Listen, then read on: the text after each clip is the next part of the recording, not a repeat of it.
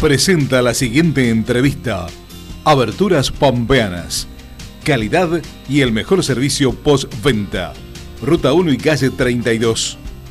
Visita nuestra página www.aberturaspampeanas.com.ar. Expectativa de vida de 35 años y proyectamos más para nuestras vidas. Nosotros proyectamos para tener una familia, un trabajo digno, una vivienda digna que también lo estamos luchando. Pero la verdad es que hicieron el cambio porque ya hace años que siempre nos estigmatizaron en la calle, en la prostitución y la verdad es que, digamos, como chicas trans y travestis estamos cansadas de eso queríamos un cambio y bueno, lo logramos. ¿Qué sentían cuando se escuchaban voces opositoras a lo que se pedía? Eh, sentía como el desconocimiento de nuestra lucha, de nuestra historia.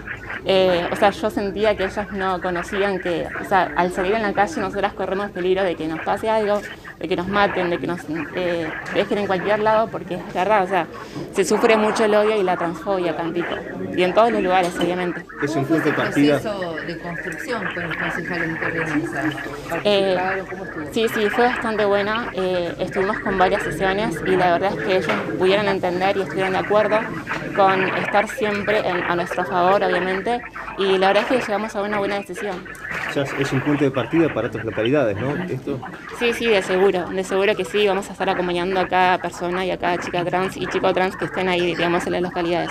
Y también para seguir en, lucha de más derechos. Sí, sí, obvio, seguramente que sí. ¿Cómo el, proyecto en sí, en qué consiste, cuál es el porcentaje que se les asigna? El proyecto en sí es solamente el cupo laboral trans eh, y solamente se designa el 1% de las personas trans que vamos a ocupar los lugares de las instituciones. Bye.